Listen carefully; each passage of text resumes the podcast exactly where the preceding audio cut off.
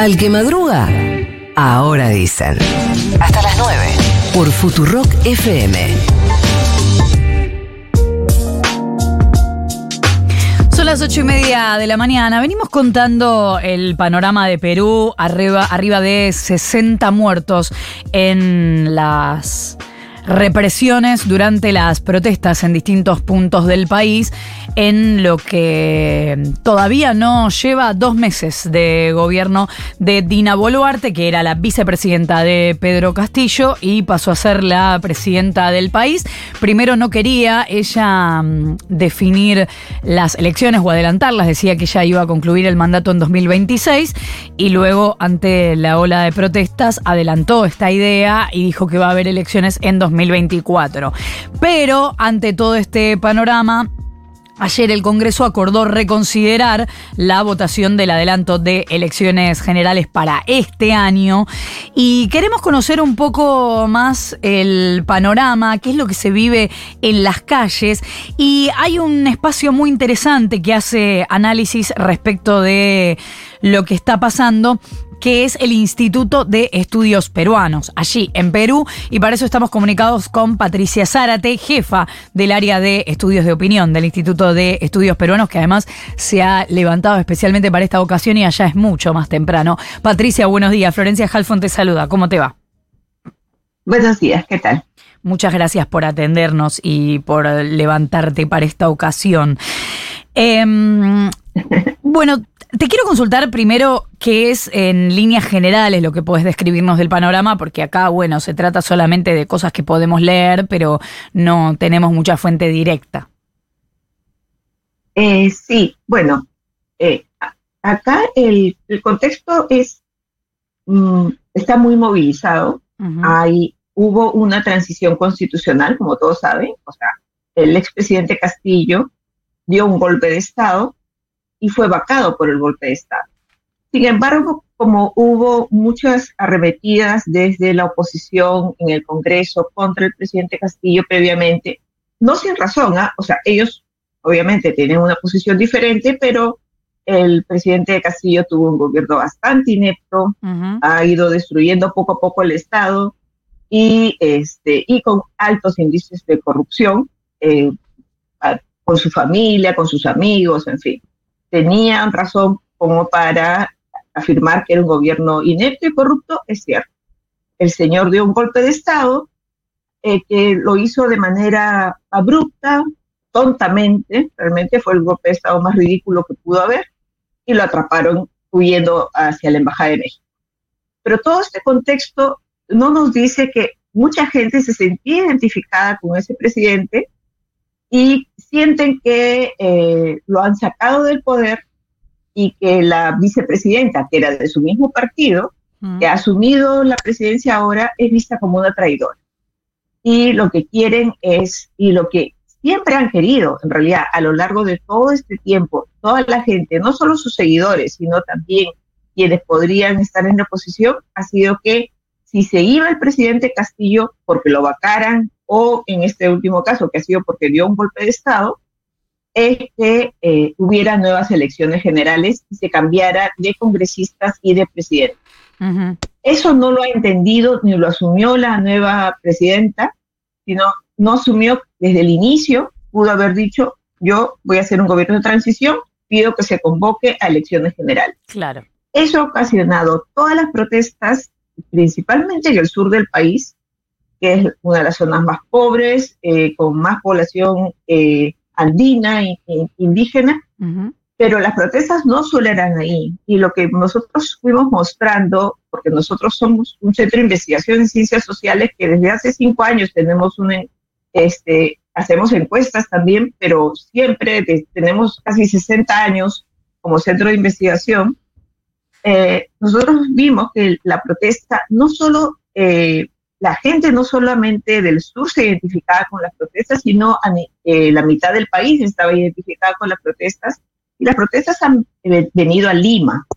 Entonces, esa, esa, eh, esa venida a Lima ya, ya, ha coincidido también con la toma de San Marcos, que es la universidad pública más importante del país, una de las más antiguas de América, de América Latina, por no decir la más antigua, este, eso ha impactado mucho también en los jóvenes y ha crecido la identificación con las protestas. Ahora, la identificación, eh, Patricia, con las protestas quiere decir identificación con que se apuren las elecciones, identificación con el gobierno que ya no está, identificación exactamente con qué, ¿sabemos? Con que más, de, más del 70%, o sea, quiere que Dina Boluarte renuncie, que se convoquen nuevas elecciones y que se cierre el actual Congreso. Esas son las medidas con las que las personas en general están identificadas. Entonces, si quieren que haya este tipo de cambios, sí los no es solamente la gente que protesta quienes están pidiendo estos cambios, son las propias personas comunes y corrientes. No todo el mundo sale a protestar. Creo que a veces no se entiende que si bien uno, quizá la gente no salga a protestar, pero tiene como las ganas de hacerlo. Ahora, Por otro lado, esta protesta está siendo muy larga también. Totalmente, desde el comienzo, desde, desde que se fue Pedro Castillo. Ahora, eh, Patricia, nosotros escuchamos eh, desde la Argentina o, registramos desde hace muchos años que los presidentes en Perú, eh, distintos contextos y podemos hablar de cada uno, pero que los presidentes en Perú no resisten mucho tiempo en sus mandatos. Ahora, a la vez, vemos un Congreso muy dividido que eh, lo que suelen decir los presidentes cuando se van es que con ese nivel de división en el Congreso se hace muy difícil gobernar. Quiero decir, aun si se llamara a nuevas elecciones, con el Congreso de este modo o con el, eh, el armado institucional que tiene Perú, ¿esto no va a volver a ocurrir? Ah, no, sí, claro. es muy difícil. Mira, ningún eh, ningún gobierno, ah, y, a lo largo de toda la historia, ningún gobierno en democracia ha durado si es que no tenía mayoría parlamentaria o no la construía.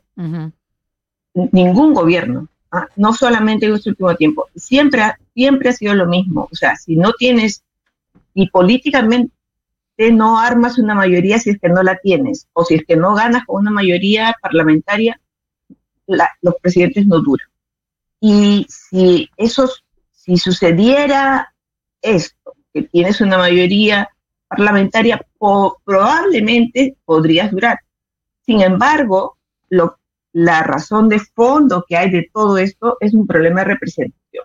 Mm. No hay partidos políticos representativos de eh, la ciudadanía, ni por la izquierda ni por la derecha. O sea, creo que lo más representativo que tiene un grupo de gente y, sorprendentemente lo más ecuánime que se ha visto en el Congreso y, y, a varios nos cuesta decirlo es el Fujimorismo.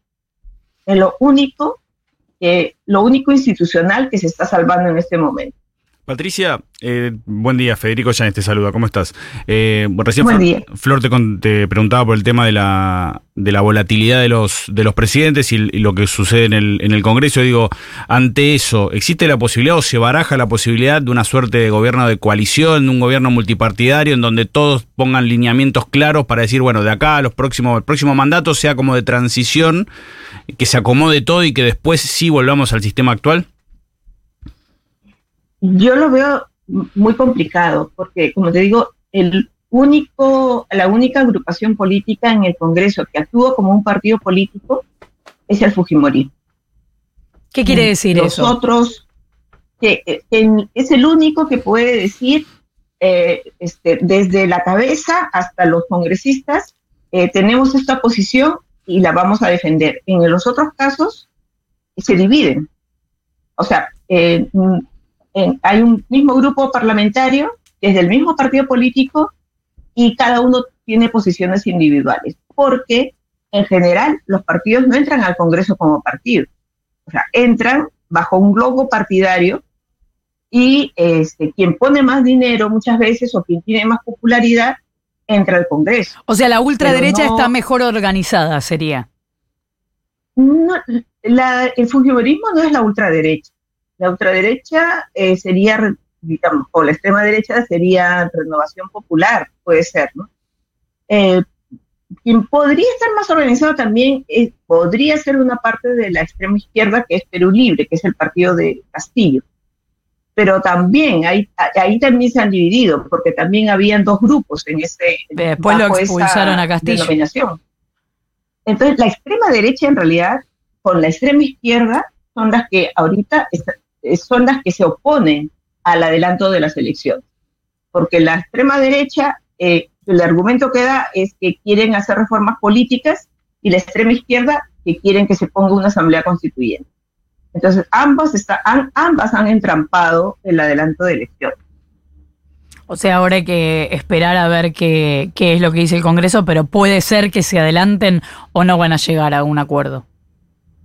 Nadie confía, yo sinceramente no confío, no sé, de verdad que no sé si es que vayan a votar a favor de un adelanto de elecciones, se necesitan 87 votos, no sé si los van a conseguir. Mm. O sea, incluso si es que la presidenta renunciara, que todos creíamos que esa era la salida, que ella renuncie, eh, que ella renuncie, porque al renunciar inmediatamente se supone que se convocan elecciones, el Congreso también puede dar, las largas y, este, y, plantear de que solo sean elecciones presidenciales, lo cual seguiría siendo un problema, porque eso de que los grupos formen una coalición, por lo menos deberían ser grupos cohesionados. Y como digo, no, no hay de eso, salvo el Fujimorismo.